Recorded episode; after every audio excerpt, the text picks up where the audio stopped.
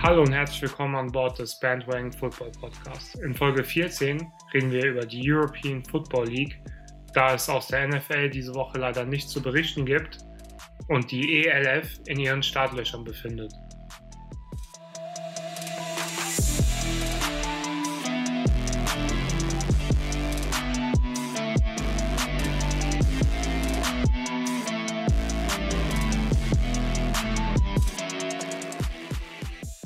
Habt schon im Intro gehört, aus der NFL haben wir diese Woche nichts zu berichten. Es ist literally nichts passiert. Calvin hat es ja schon mehrfach angekündigt. Wir sind leider im Sommerloch und es ist ganz schön heiß in dem Sommerloch jetzt mit den 30er äh, Temperaturen hier in Deutschland. Wir schwitzen hier gerade auch beim Aufnehmen. Deswegen versuchen wir uns diesmal etwas kurz zu halten. Ich glaube, den Satz haben wir auch schon viermal gebracht. Das hat bis jetzt noch nicht funktioniert, aber wir versuchen euch in der Folge so einen kleinen Einblick in die European League of Football zu geben. Die Football Liga wurde in diesem Jahr oder wurde schon letztes Jahr von Patrick Isume gegründet, aber startet dieses Jahr zum ersten Mal und sie starten dieses Wochenende mit ihrem Footballbetrieb. Und wir sind schon sehr gespannt, was die European League of Football so mit sich bringt. Wir haben letzte Folge auch schon so ein bisschen über die GFL gesprochen und in dem Zusammenhang auch mit der e EF, äh, ELF, oh, tut mir leid, so kompliziert haben alle GL, GFL, NFL und nur die European League of Football muss es anders machen. Ähm, das wird noch ein bisschen dauern, bis ich das drauf habe. Ja, wir sprechen über die European League of Football und Calvin hat euch dazu ein paar Basisinformationen vorbereitet, die ähm, euch helfen werden, dann an diesem Wochenende die Spiele zu genießen. Genau, wir hier als deutscher Football-Podcast, der natürlich eigentlich die NFL im Fokus hat, der freut sich natürlich trotzdem, vor allem jetzt im Sommer, mehr Football zu sehen. Und wir sind ja auch beide eigentlich sehr interessiert und engagiert, was den deutschen Football angeht. Also die GFL verfolgen wir auch schon seit mehreren Jahren. Und vor allem Tristan, der kann euch gleich noch einiges dazu erzählen. Der weiß da tatsächlich sogar ein bisschen mehr als ich. Aber was er, glaube ich, nicht so genau weiß, ist, wie es erstmal jetzt um die ELF aussieht. Und zwar ist es eine Liga, die erstmal aus acht Teams besteht. Ich meine, es gab sogar zu Beginn, also zur Gründung, gab es auch zwei Teams, die eigentlich auch dabei sein sollten, aber die haben dann irgendwie keine äh, ja keinen Franchise-Vertrag bekommen für diese Liga. Also da gab es dann irgendwelche Schwierigkeiten. Und deswegen sind es jetzt nur acht. Und zwar haben wir da die Barcelona Dragons, die Frankfurt Galaxy, die Stuttgart Surge und die Cologne Centurions. Das sind die vier Teams der ELF South Division. Die ELF ist nämlich in zwei Divisions aufgeteilt. Und in der ELF North Division, da spielen die Berlin Thunder, die Hamburg Sea Devils, die Wroclaw Panthers, tut mir leid, ich kann kein Polnisch, das ist ein polnisches Team. Ähm, falls ich da den Namen irgendwie jetzt falsch ausgesprochen habe, tut es mir leid. Und die Leipzig Kings. Das ist die N, die, ich wollte schon NFC sagen, aber das ist die ELF North. Okay, und wie gesagt, das sind erstmal acht Teams, hört sich wenig an. Die Season, die dauert tatsächlich auch nicht allzu lange. Also Tristan hat schon gesagt, bald geht's los und zwar schon morgen, den 19. Juni. Und da haben wir direkt auch spannende Begegnungen, sofern man das überhaupt irgendwie schon jetzt sagen kann. Aber da spielen die Cologne Centurions gegen die Panthers aus Wroclaw und die Barcelona Dragons gegen Stuttgart Surge. Die spielen direkt am Samstag gegeneinander. Pünktlich auch zum EM auf, äh, zum zweiten EM-Spiel der deutschen Mannschaft. also da gibt es dann einiges an Sport, was man da schauen kann acht Teams, zwei Divisions, A4 Teams. Ja, das hört sich erstmal wenig an. Wie gesagt, fängt jetzt an und das Finale ist tatsächlich schon im September, ich meine Ende September. Es wird in Düsseldorf ausgetragen. Und es gibt aber schon auf jeden Fall mehr als genügend ja, Bitten bzw. Interesse und äh, es gibt aber auf jeden Fall auch schon mehr als genügend Interesse und Aussagen unter anderem auch von Coach Ezume, dem RAN-NFL-Kommentator, der jetzt der Commissioner der ILF ist, der da auch schon behauptet hat, gesagt hat, dass die nächste Season schon, also die 2022 Season, das, die soll, da soll die ELF mit vier Teams, also vier bis sechs Teams aufgestockt werden. Das heißt, dann haben wir zwölf bis 14 Teams in, in der Liga und langfristig soll aber auch in den kommenden Jahren insgesamt bis zu 24 Teams aus zehn verschiedenen europäischen Ländern an der ELF teilnehmen. Im Moment ist es halt so, dass alle acht Teams oder sechs der acht Teams, besser gesagt, die kommen halt aus Deutschland. Nur zwei Teams aus anderen Ländern, also es ist sehr Deutschland-heavy alles und vor allem halt England ähm, oder Österreich, die sind da mit vorne dabei, auch bald Teams für die ELF zu haben. Und ja, es gilt abzuwarten, wie sich das ganze Projekt entwickelt. Ich finde es auf jeden Fall mega spannend. Und ganz kurz noch zum Format, bevor Tristan noch ein paar Insidern rausrückt. Ähm, also es ist so, dass die Teams in der Division jeweils Hin- und Rückspiel mit gegeneinander spielen. Das sind schon mal sechs Spiele dann für jedes Team. Und dann spielen sie noch gegen jeweils zwei Teams aus der anderen Division auch jeweils Hin- und Rückspiel. Es sind nochmal vier zusätzliche Spiele, also haben jedes Team zehn Spiele. Und es wurde auch schon angekündigt, dass es aber zwölf Spieltage gibt. Das heißt, jedes Team hat auch zwei Bye-Weeks. Und am Ende der Season, da spielen die zwei besten Teams der Division in den Playoffs gegeneinander und dann im Finale spielen dann, also so wie ich das verstanden habe, soll dann im Finale quasi der Gewinner des Spiels aus dem aus der einen Division gegen den Gewinner aus der anderen Division spielen. Genau. So viel erstmal dazu. Ja, vielen Dank, Kelvin, für deinen Einblick in die ELF. War das jetzt richtig? Weiß jetzt ist es richtig. Doch, doch, jetzt kommt es langsam. Man hat am Anfang gemerkt, dass du auch noch mit dem ELF und den ganzen Worten da zu kämpfen hast. Man merkt es auch für uns ein bisschen halt was einfach, Neues. Wenn wir, ja, wenn wir einfach immer NFL und GFL sagen, dann ist es einfach erstmal ungewohnt. IF, ILF, ich wollte schon wieder IFL sagen, ILF zu sagen. Die wollen sich dann wahrscheinlich auch ein bisschen abgrenzen irgendwie, aber ist erstmal ein bisschen kontraintuitiv, sage ich mal. Ja, vom Branding vielleicht nicht einwandfrei, aber ich muss ganz ehrlich sagen, ich bin ein großer Fan davon, was der Esume jetzt hier auf die Beine gestellt hat. Er war äh, sicher nicht alleine in dem, was er gemacht hat, aber so mit seinem Namen dahinter und wie das alles läuft, bin ich auf jeden Fall sehr begeistert jetzt schon und ich freue mich auch schon jetzt auf das Wochenende auf den europäischen Football. Wobei, du hast es schon ganz richtig gesagt, es sind nur zwei Teams, die nicht aus Deutschland kommen mit Barcelona und Warklo. Ja, das polnische Team, der Name ist ja eben bei mir auch schon ein bisschen schwer gefallen, aber da werden wir uns noch dran gewöhnen, wenn wir das auch öfter mal im Fernsehen dann hören, wenn wir die Spiele zusammen schauen. Aber was ich noch sagen wollte, ich glaube, dass so viele deutsche Teams auch dabei sind, weil ja Coach Zuma halt so eine große Persönlichkeit auch in Deutschland ist. Der Sitz der Liga ist jetzt auch in Hamburg, also ich denke schon, dass damit was zu tun hat. Aber ich glaube, ähm, dass Patrick Esume da auch sehr gut geeignet ist als Commissioner für, den, für die neue Liga, weil der hat ja auch ganz viel Connections ins Ausland, soweit ich weiß. Also der war ja auch irgendwie der Franz von der französischen Nationalmannschaft der Trainer mal eine Zeit lang. Äh, also von der französischen äh, Football-Nationalmannschaft, war da auch echt ziemlich erfolgreich. Und ich weiß, also alles andere wüsste ich jetzt nicht, aber ich kann mir vorstellen, dass er da einfach auch ganz viele Connections ins weitere Ausland in Europa irgendwie bekommen hat, erhalten hat. Und deswegen glaube ich, ist er da echt sehr gut geeignet für.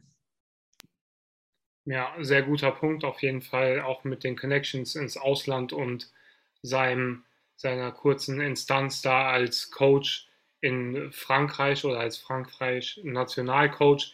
Der Nationalfootball hier in Europa, das hat auch nicht alles so gut geklappt, vor allem weil viele Teams ihre Spieler dafür nicht freigeben wollten.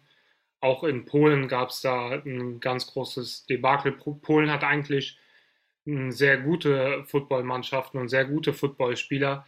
Deswegen ist auch gut, dass da ein Team aus Polen mit dabei ist. Ich glaube, die werden auch ein sehr gutes Team an den Start bringen.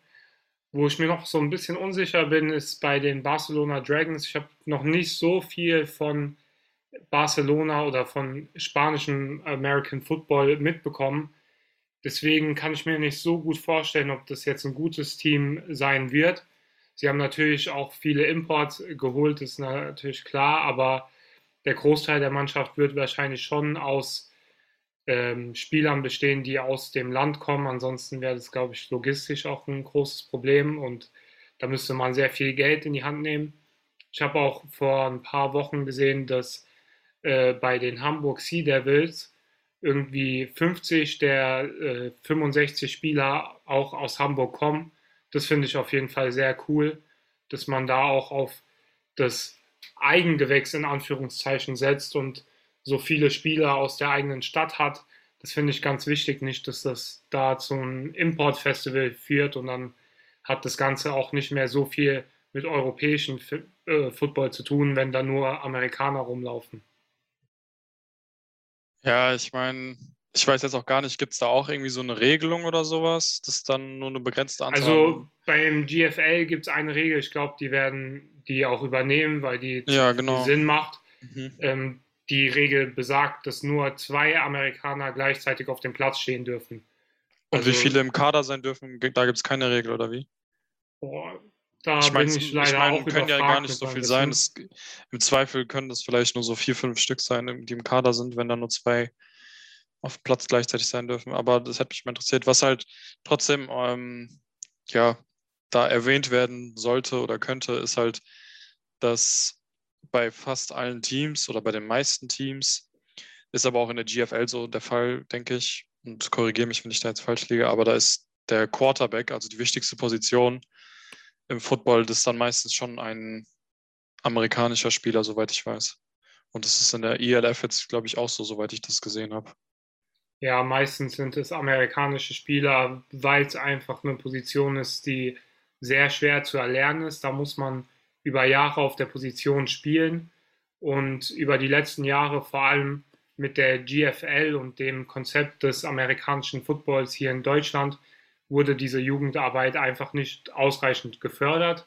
Die Schwäbisch Hall Unicorns muss man da ganz klar her hervorheben. Die machen eine tolle Jugendarbeit, das muss man auch loben. Die haben sogar so eine Academy gegründet, wo die auch ein Internat haben also die Spieler, die spielen dann bei Schwäbisch Hall und gehen dort in Schwäbisch Hall auf ein Gymnasium und dort soll dann ihre schulische Ausbildung gleichzeitig wie ihre footballerische Ausbildung gefördert werden. Finde ich auf jeden Fall sehr cool. Und es wäre auch cool, wenn die ELF das dann weiter fördern wird. Ich habe auch Interviews von Björn Werner und Patrick Esume gelesen, dass das auf jeden Fall ihr Ziel ist jetzt. Äh, vielleicht nicht im ersten Jahr, aber auf jeden Fall in den kommenden Jahren da mehr zu tun für die Jugendarbeit, damit der Football halt auch in den verschiedenen Ländern in Europa vorangetrieben wird und das nicht eben einfach nur Imports aus Amerika sind, die hier ihren Spaß haben dürfen.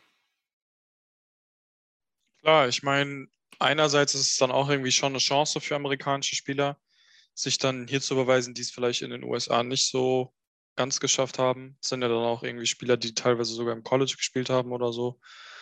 Ähm, die können sich dann hier noch unter Beweis stellen und das klappt ja auch dann meistens. Aber das stimmt, da gebe ich dir auf jeden Fall recht. Das ist eine, ja, das hört sich jetzt irgendwie so negativ, so abwertend an den amerikanischen Spielern diesem System gegenüber. Ähm, aber es ist eine europäische Liga und da wäre es halt auch schön, wenn dann die meisten Spieler irgendwie auch aus Europa kommen. Also ich sehe das jetzt auch gar nicht so eng, aber einfach, dass da die Jugendarbeit, dass da die äh, Talentförderung und alles, dass die vorangetrieben wird hier in Deutschland, in Europa. Und äh, ich meine, das zeichnet sich ja auch schon so ein bisschen ab. Du hast gerade die, ähm, diese Akademie der Schwäbisch Hall Unicorns angesprochen. Ich meine, das war ja auch in Kooperation mit Christian McCaffrey. Hat der das auch nicht irgendwie, ähm, ja, der, hat auch, da, der hat da auch mit dran gearbeitet. Also der Running, der äh, Star Running Back der Carolina Panthers hat hier in Deutschland auch mitgeholfen, da so ein Stück weit die, diese Jugendakademie aufzubauen. Dann gibt es ja auch schon seit zwei, drei Jahren oder so, gibt es ja auch in London irgendwie so eine ähnliche Academy. Ähm, London ist ja auch Austragungsort einiger NFL International Games so. Und äh, genau soweit ich weiß, wurde da auch dann so eine Jugend Academy ausgebaut und eigentlich wäre es dann auch spannend, irgendwie ein Londoner Team, ich meine, es wurde schon alles angekündigt, da soll auf jeden Fall noch ein Team folgen. Ähm, es wird dann auch spannend zu sehen, welches es sein wird, aber auf jeden Fall wäre es dann auch spannend zu sehen, wie dann aus England, die dann irgendwie doch die kulturell näheren sind, eigentlich so sage ich mal zu den USA, auch was Sport angeht. Äh, und jetzt mit dieser, mit diesen, vor allem halt mit diesen Bezugspunkten zur NFL, mit den NFL International Games und mit dieser Academy da in London wäre es einfach spannend zu sehen, wie sich dann auch so ein englisches Londoner Team in der ELF schlägt. Ich finde, du hast auf jeden Fall recht. Es ist wichtig, dass da nicht zu viele amerikanische Spieler dann rumlaufen. Aber ich glaube, es ist ganz gut, die Regel mit zwei Imports auf dem Feld. Die machen natürlich einen Impact aufs Spiel und gerade auf der Quarterback-Position, wenn du jedes Play den Ball berührst, dann ist es natürlich sehr wichtig.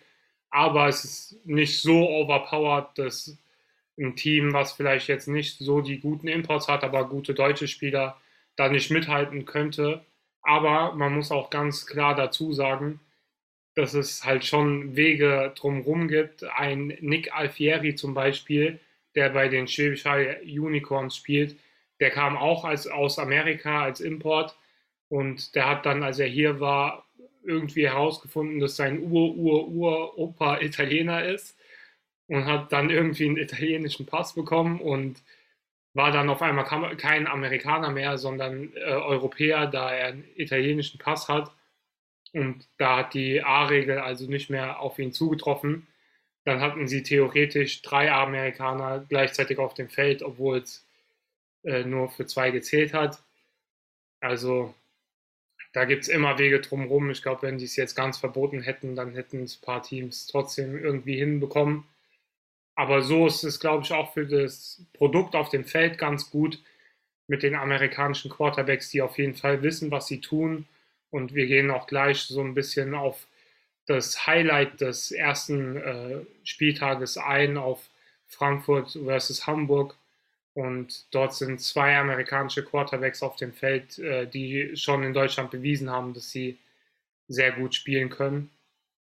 Und da freut man sich dann auf jeden Fall, diese Spiele anzugucken. Ganz kurz eine Sache, die ich jetzt nochmal aufgreifen wollte, abschließend zu den Importspielern ist, wir sehen es jetzt so schon kritisch und denken das schon auch, ja, es ist gut, dass die so eine Regel haben und sowas, aber andererseits muss man, oder kann man vielleicht auch sagen, dass die ELF, die GFL und auch alle europäischen Spieler auch ein Stück weit von dieser Erfahrung und von diesem, ja, von dieser Systemerfahrung äh, in den USA, dass diese Spieler hier auch einfach ganz viel vielleicht auch mitbekommen, mitlernen und an Erfahrung selbst hier gewinnen. Und ich denke, diese amerikanischen Spieler, klar, können die Gamebreaker sein, aber wie du sagst, ein gutes Team, was nur aus europäischen Spielern besteht, hat auf jeden Fall auch eine Chance. So ist es jetzt nicht. Ähm, aber andererseits, wie gesagt, gibt es, denke ich, nehmen die auch einfach ganz viel hier mit und auch die Coaches, die werden wahrscheinlich auch ein bisschen was einfach von den ganzen, vor allem jetzt die Quarterbacks oder sowas, von denen werden die Coaches dann, denke ich, auch das ein oder andere mal mitnehmen, was die so aus den USA hier mit hierher bringen und alles. Und von daher glaube ich auch, dass dann die Teams und die Spieler da auch ein Stück weit, kommt halt auf die Philosophie der Mannschaft auch ein bisschen an, aber wenn man das dann eher so betrachtet, dann denke ich, kann, kann, können da die Spieler und die Teams auf jeden Fall auch einiges von profitieren. Das war ein sehr guter abschließender Punkt, Kelvin, finde ich. Ähm, du hast sehr richtig gesagt, das ist so ein bisschen so ein Geben und Nehmen und ich glaube, dass im Endeffekt alle daran äh, profitieren mit diesen Importspielern. Klar wünscht äh, sich der ein oder andere vielleicht, dass da am Ende nur Deutsche oder nur Spanier auf dem Platz stehen würden. Aber ich glaube, für den Moment ist es ganz wichtig, um auch einfach den Football hier ein bisschen zu, voranzubringen. Und ich finde, du sagst sehr richtig, dass die Spieler auch da, davon lernen werden und daran wachsen werden und vielleicht durch diesen Import sogar bessere Spieler werden. Aber komm, ey, ich habe dich eben unterbrochen. Das war jetzt mein Abschlusswort. Ich habe dich eben unterbrochen. Du wolltest gerade zu den Hamburg Sea Devils und Frankfurt Galaxy kommen. Ja, Was Frankfurt Galaxy, das wird auch so ein bisschen schwierig, das richtig auszusprechen, weil wir ähm, als GFL gewohnte kennen natürlich Frankfurt Universe. Ja, es ist mir gerade auch fast rausgerutscht. Ich habe kurz einen Moment gestottert. Vielleicht hat, haben die aufmerksamen Zuhörer hier das gerade gehört, aber ich wollte erst Universe sogar sagen. Ja, das ist, ist halt auch sehr nah so vom Konzept, ne? Universe und Galaxy. Das ist jetzt irgendwie nicht so ein großer. Ja, das liegt daran, also in der NFL Europe, ich glaube, du weißt es auch, Kelvin, aber ich sage es jetzt für die Zuhörer, die das nicht wissen. Also in der NFL Europe früher hieß die ähm, Frankfurt Galaxy Frankfurt Galaxy. Die Frankfurt Galaxy musste diesen Namen dann aber abgeben, als die NFL Europe zusammenbrach, weil die NFL Europe noch die Namensrechte an diesen Namen hatte. hatte. Aber auch äh, zum Beispiel, boah Junge, warum fick ich mich selbst so? Aber auch zum Beispiel die Namensrechte an den Hamburg Sea Devils, die gab es nämlich ganz lange auch nicht, aber in der NFL Europe gab es die. Und als ähm, die GFL sich dann gegründet hat, kam dann auch irgendwann Frankfurt wieder mit ins Boot, aber da sie nicht den Namen Galaxy nehmen konnten, aber trotzdem diese Fans von damals beibehalten wollten, haben sie sich dann Frankfurt Universe genannt und waren auch lange Zeit sehr erfolgreich in der GFL. Und jetzt, wo die ELF dazu kam, dann hat die NFL mit der ELF eine Partnerschaft geschlossen und somit hatten sie wieder die Namen, Namensrechte an diesen Namen der NFL Europe. Zum Beispiel Amsterdam Admirals gab es da, glaube ich, auch. Die waren auch sehr erfolgreich. Ich glaube, da hat auch Kurt Warner gespielt, wenn mich nicht alles täuscht. Aber die könnte man vielleicht auch in den kommenden Jahren sehen. Wäre, finde ich, sehr cool. Auf jeden Fall gibt es jetzt somit wieder Frankfurt Galaxy, aber es gibt zeitgleich auch immer noch Frankfurt Universe, die jetzt in der GFL sehr erfolgreich. Okay, das war jetzt sehr ironisch. Ähm, tut mir leid an alle Frankfurt Universe-Fans, aber na gut. Äh, sie haben halt, was Frankfurt Universe oder Frankfurt Galaxy gemacht hat, ist, der Geldgeber von Frankfurt Universe hat die Chance mit der ELF gesehen und hat gesagt, ich sehe in der Liga, in der Konstellation mehr Potenzial, hat sein Geld genommen und hat alles in Frankfurt Galaxy gesteckt.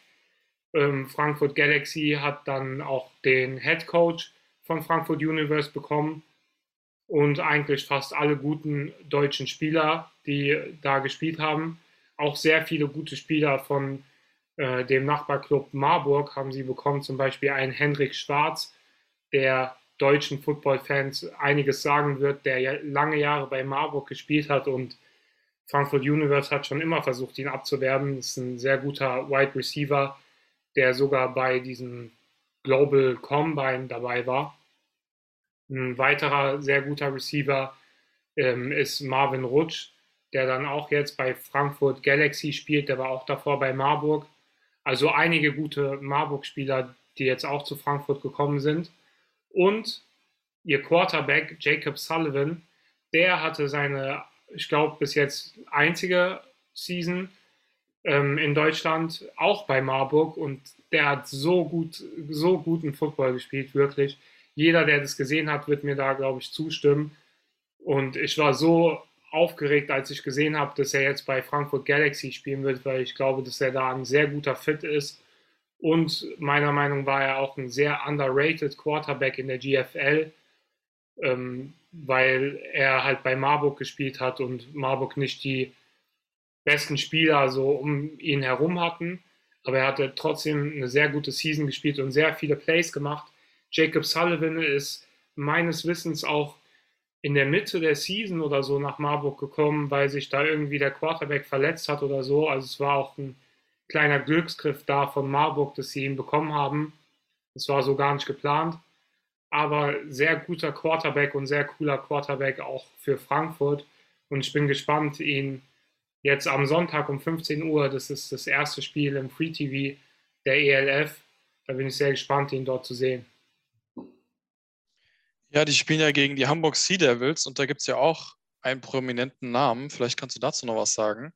Und zwar hat Jacob Sullivan den bestimmt schon sich mal auf dem Roster angeguckt. Da wird er seiner O-Line schon irgendwas gesagt haben. Wer ist denn das? Ja, ich bin der Meinung, du sprichst von Kasim Edibali, der Edge Rusher aus Deutschland, der lange Zeit auch in der NFL gespielt hat. Ich weiß jetzt gar nicht, wie lange genau, aber ein paar Jahre auf jeden Fall war da auch immer wieder in, Zusammenha in Zusammenarbeit mit ähm, Coach Izume und RAN NFL. Die haben da immer wieder miteinander gesprochen. Auch immer wieder hat er dieses Football in Deutschland supportet und versucht es so ein bisschen voranzubringen. Auch immer sehr cool. Der hat sogar jetzt so, die haben so eine Serie, das heißt Footballs oder so mit Kasim Edibali. Da promoten die das Ganze so ein bisschen. Ich glaube, es läuft auf YouTube. Also die promoten die ELF da so ein bisschen. Ich muss ehrlich zugeben, ich habe das bis jetzt noch nicht geguckt. Hat mich jetzt nicht so interessiert, aber ich finde es sehr cool, dass äh, Kasim jetzt in der ELF spielt und auf jeden Fall ein ganz schöner Brocken da an der D-Line von Hamburg, auf den Frankfurt sehr gut aufpassen muss. Ist auch ein bisschen rare für jetzt europäischen oder deutschen Football, einen Spieler zu haben, der in der NFL wirklich auch eine längere Zeit gespielt hat. Oft ist es so, dass Spieler da mal im Training Camp waren und dann als Imports hier nach Deutschland kommen. Oder jetzt zum Beispiel bei Moritz Böhringer, der jetzt nie wirklich einen Platz in einem NFL-Roster hatte, aber trotzdem längere Zeit in der NFL war, der jetzt wieder zurückgekehrt ist in die GFL. Deswegen bin ich da sehr gespannt auf Kasim Edibali. Ein weiterer Spieler, auf den ich sehr gespannt bin und um dieses Quarterback-Duell so ein bisschen aufzugreifen, ist Jadrian Clark. Der ist der Quarterback von den Hamburg Sea Devils und der hat auch schon mehrere Saisons jetzt in Deutschland gespielt. Ich glaube zuletzt auch bei den Schwäbisch Hall Unicorns. Ich bin mir da gerade gar nicht ganz so sicher. Korrigiert mich, wenn ich da falsch liege aber auf jeden Fall auch ein sehr solider Quarterback. Ich fand ihn manchmal so ein bisschen zu, äh, wie soll man sagen, zurückhaltend, eher so ein Teddy Bridgewater, so wenige Fehler gemacht, aber auch nicht so die Big Plays. Aber Schwäbisch Hall, wenn er da gespielt hat, vielleicht täuscht mich da auch gerade, aber die haben eh so ein System mit vielen Screens, Wide Receiver Screens, wo er die, die Yards machen. Vielleicht kriegt er da bei Hamburg mehr Freiheiten und überrascht mich da so ein bisschen. Aber im QB-Duell sehe ich auf jeden Fall äh, Frankfurt vorne. Ich bin halt auch ein großer Jacob Sullivan-Fan. Aber man muss sagen, zwei sehr kompetente QBs da. Wir können uns auf jeden Fall auf gutes Quarterback-Play gefasst machen. Eine weitere Position, auf die ich mich sehr freue, vor allem bei Frankfurt Galaxy, ist die Wide Receiver Position und ein Spieler, auf den ihr da besonders achten müsst, ist Anthony Mahungu. Der war, wie ich es schon ein bisschen angesprochen habe, mal im Training Camp der Philadelphia Eagles, hat es da aber nie ins Team geschafft und dann hat ihn der Weg nach Deutschland gelockt. Er hat schon eine Season bei Frankfurt Universe gespielt und war wirklich atemberaubend gut. Also jeder Pass, der auf ihn gekommen ist, war gefühlt ein Touchdown. Den konnte keiner stoppen. Der ist irgendwie 1,95 groß oder so und wirklich feilschnell. Ich glaube, dass er auch nach der ELF-Season zu einem kanadischen Team rübergeht und dort in der kanadischen Football-Liga spielen wird. Also wirklich ein sehr, sehr guter Footballspieler, auf den ihr alle achten müsst da. Und äh, ja, die ganzen Namen und ich kenne mich jetzt mit dem Frankfurter Football so ein bisschen besser aus, deswegen kenne ich da viele Spieler schon. Aber bei den zwei Teams, die haben auf jeden Fall sehr gute Spieler gesigned und das Ganze sieht sehr vielversprechend aus. Ich glaube, wir werden da auf jeden Fall guten Football sehen. Und da muss man auch ganz klar sagen, dass die ELF da einen sehr guten Job gemacht hat, das Ganze zu vermarkten. Wir haben letzte Woche darüber gesprochen, dass die GFL mit ihrem Auftaktspiel meiner Meinung nach einen großen Fehler gemacht hat, weil sie da ähm, die Razorbacks gegen Schwäbisch Hall spielen haben lassen. Das war ein sehr einseitiges Spiel, wo man, glaube ich, auch von vornherein sagen konnte, dass es ein sehr einseitiges Spiel wird. Ähm, haben aber im gleichen Atemzug die NFL dafür gelobt, dass sie so einen guten Job da machen beim Schedule Making diese zwei großen Markets, das beste Team der NFL, da direkt zum Auftakt spielen lassen. Und jetzt in der ELF ist es nicht das Auftaktspiel, aber es ist dann das erste Spiel, was im Free TV laufen wird am Sonntag um 15 Uhr. Und dort haben sie, glaube ich, die zwei besten Teams jetzt der Liga, die direkt gegeneinander spielen, Nord gegen Süddivision. Und das wird ein sehr spannendes Spiel, was vielleicht schon ein bisschen aussagekräftig sein kann, auch im Verlauf der ganzen, also auf den Verlauf der ganzen Saison bezogen. Aber die beiden Teams werden sich sicher weiterentwickeln. Deswegen finde ich es sehr cool, dass sie jetzt Woche 1 gegeneinander spielen. Und ich glaube, dass das Spiel viele Leute, die das dann gucken werden, das wird die auf jeden Fall heiß machen, mehr davon zu sehen. Also, ich kann nur sagen, ich habe da auf jeden Fall, wie gesagt, nicht so viel Erfahrung, was europäischen, deutschen Football angeht, kenne da nicht so viele Spieler. Es ist in, in, der NFL auf jeden Fall anders als in der ILF. Ähm, aber trotzdem freue ich mich da auf jeden Fall auf die neue Saison. Also Football ist immer gut. Deutschen Football habe ich ja auch so halbwegs verfolgt. Ich meine, wir waren da ja auch mal vor zwei Jahren in dem ähm, im Championship Game. Da haben ja die New Yorker Lions, waren das, glaube ich, gegen die Schwäbisch Hall Unicorns. Das haben wir ja gesehen. Das war hier in Frankfurt in der Commerzbank Arena. Da sind wir cool hingegangen. Auch. Genau, wir waren ja auch ab und zu mal bei Frankfurt Universe auf dem Spiel. Das ist auch hier in Frankfurt ähm, in, in der Nähe. Also von daher ist, ist mir das jetzt auch nicht so komplett fremd. Ich freue mich da echt drauf. Ich glaube, das könnte echt eine mega coole Sache werden und ich hoffe auch ein Stück weit, dass es nicht nur unbedingt so ein Füllmaterial sein wird. Also irgendwie, dass es halt jetzt so genau getimt ist, dass es ungefähr dann aufhört, wenn die NFL wieder angefangen hat. Ich hoffe, dass ähm, ja, wenn die Season dann noch länger geht, wenn da mehr Teams sind, dass das dann auch irgendwie mehr, ja, mehr Eigenständigkeit hat sozusagen, also nicht, nicht so abhängig ist von der NFL-Saison, sondern auch mal hier selbst äh, sich durchsetzen kann in, in Europa. Aber andererseits finde ich es trotzdem, wie gesagt, einfach eine spannende Sache, europäischen Football. Ich glaube, da den äh, gucken sich auch viele NFL-Fans an, weil sie ja, weil dieser Bezug einfach viel besser da ist. Da kann man mal auf ein Spiel gehen, wie gesagt. Das sind alles, äh, ja, die Teams sind gut verteilt, also da kann man schon das eine oder andere finden. Ich bin da echt, ja, gespannt und äh, freue mich da auf jeden Fall jetzt auf morgen, auf das erste Spiel und noch mehr natürlich auf Sonntag auf Frankfurt Universe gegen Hamburg Sea Devils. Und ja, zum Abschluss, ähm, falls du jetzt nicht noch irgendwas dazu sagen möchtest, für wen sind wir denn am meisten interessant? Welches ja. Team, welches Team, wovon springen wir denn jetzt auf den Bandwagon? Auch wenn wir noch kein einziges Spiel gesehen haben und es absolut noch keine so richtige Tendenz gibt, abgesehen von den Spielern, die man da so auf dem Roster sehen kann, die natürlich trotzdem auch irgendwie floppen können oder so, das weiß man ja nie, aber man hat wirklich gar keine Vorahnung, wer jetzt da sich etabliert als die beste Mannschaft oder als äh, gute Mannschaft. Ja, für wen sind wir denn dann? ist ganz cool eigentlich, die Situation, die hat man nicht oft, dass man sich so ein Team neu aussuchen kann. Ähm, in einer Folge, in unserer Mailback-Folge, haben wir ja davon gesprochen, wie wir Giants-Fans geworden sind. Und es war so ein bisschen durch meinen Opa, das habe ich mir auch nicht ausgesucht. Im Nachhinein würde ich es mir gerne aussuchen, weil jede Season zu verlieren macht nicht so viel Spaß. Und jetzt sind wir in der Position, uns es aussuchen zu dürfen, von welchem Team wir Fan sein wollen. Aber wir wissen natürlich noch nicht, wer gut sein wird und wer schlecht ja, sein wird. Ja auch nicht, wir müssen es ja auch nicht festlegen. Ja. Aber ja als Bandwagon Football Podcast äh, müssen wir natürlich auf irgendeinen Bandwagon aufspringen. Und ich glaube, die zwei Mannschaften, Hamburg Sea Devils und Frankfurt Galaxy, kommen da in meine engere Auswahl. Ich habe vorhin spaßeshalber zum Kelvin gesagt, obwohl das so mit einem, äh, also nicht so 100% spaßhalber war habe ich zum Kevin gesagt, so ich bin für das Team, was am Sonntag gewinnt. Für das Team bin ich dann. Aber ich glaube, wir als Einheimische hier Hessen, hier in Frankfurt, müssen eigentlich für Frankfurt Galaxy sein.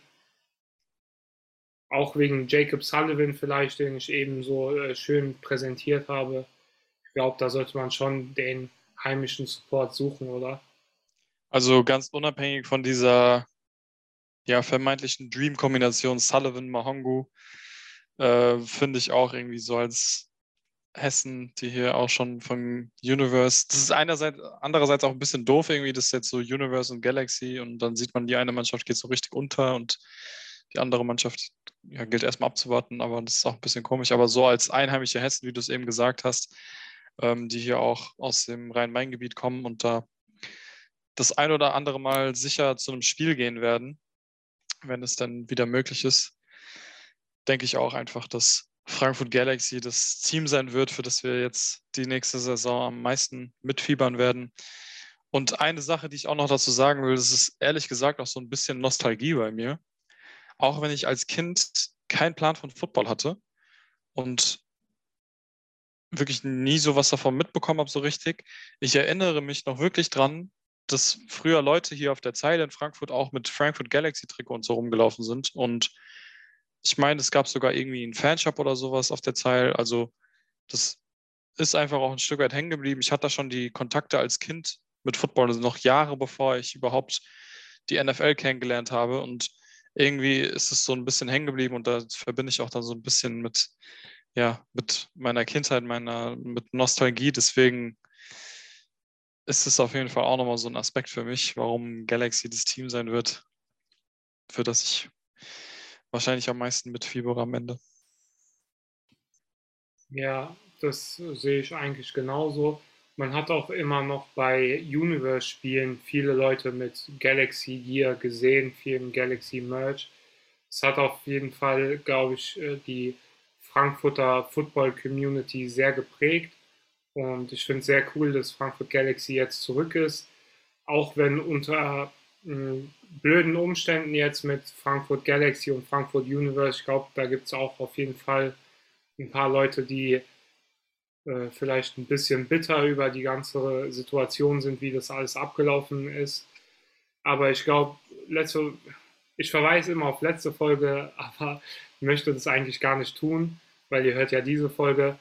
Aber in der letzten Folge habe ich so ein bisschen angesprochen, dass ich finde, dass die GFL sich das alles ein bisschen selbst zuzuschreiben hat, äh, vor allem mit ihrem Commissioner äh, Huber, der da wirklich jahrelang einen schlechten Job gemacht hat. Und klar ist man dann vielleicht, äh, findet man das traurig, dass äh, die Universe, die man jetzt lange supportet hat, dass die weg sind. Aber im Prinzip ist das gleiche Team jetzt Frankfurt Galaxy, weil der Head Coach ist da, der Geldgeber ist da oder der Präsident, wie auch immer er da genannt wird. Und wirklich die meisten Spieler, die ihr letztes Jahr bei Universe angefeuert habt, die sind dieses Jahr bei Galaxy. Und vielleicht fällt es dem einen oder anderen so ein bisschen leichter. Ich weiß, dass das alles eine schwierige Situation ist, auch mit der GFL, aber ich glaube, die ELF ist eine coole Sache und ich hoffe, dass sie sich in den nächsten Jahren so behaupten können und auch das umsetzen können, worauf du ähm, am Anfang der Folge hingewiesen hast, dass auch dann andere Teams, zum Beispiel aus London oder aus Amsterdam oder sonst woher, sich dem Ganzen anschließen und dass man dann in ganz Europa guten Football sieht. Ja, dann vielen Dank, Tristan für die tiefen Einblicke in den europäischen Football. Also da weißt du echt auch einiges über die ganzen Spieler und Teams und Coaches und alles.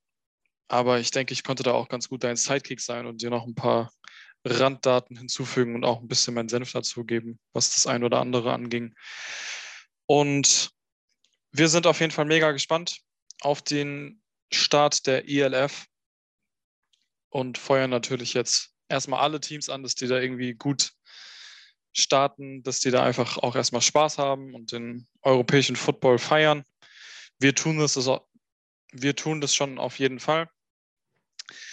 Ich hoffe, es hat euch gefallen, diese Folge. Es war mal eine etwas andere Folge, wo wir wirklich fast nichts über die NFL gesagt haben. Also außer mal hier und da ein paar kleine Randnotizen, kam die NFL hier wirklich gar nicht drin vor. Das ist jetzt auch mal eine Neuheit für uns, aber es war auf jeden Fall trotzdem eine interessante Folge, auch aus meiner Sicht. Ich denke, Tristan würde ich es auch interessant. Ähm, ich hoffe für unsere ganzen Zuhörer auch. Nächste Woche allerdings, da geht es wieder um die NFL. Da werden wir wieder NFL-Content posten. Vielleicht auch nochmal ein bisschen was sagen zum ersten Spieltag der ILF. Also das können wir dann vielleicht schon durchaus auch wieder aufgreifen, denke ich. Aber am Ende des Tages sind wir dann doch ein primärer NFL-Podcast und freuen uns da auf jeden Fall jetzt auch schon auf die nächste Season und auf alles, was wir für die weitere Offseason geplant haben. Wenn euch diese Folge gefallen hat, dann lasst uns gerne eine Bewertung da. Über eine positive Bewertung würden uns natürlich noch mehr freuen, aber überall, wo ihr Podcasts bewerten und anhören könnt, da könnt ihr uns gerne eine Bewertung da lassen. Wir posten auch regelmäßig Content auf unseren anderen Kanälen, vor allem Instagram. Da sind wir auch fleißig am Posten, also folgt uns da gerne auch at Bandwagon Football Podcast. Folgt uns auch gerne auf Twitter, auch ebenfalls at Bandwagon Football Podcast. Und dann würde ich sagen, hören wir uns nächste Woche wieder. Peace.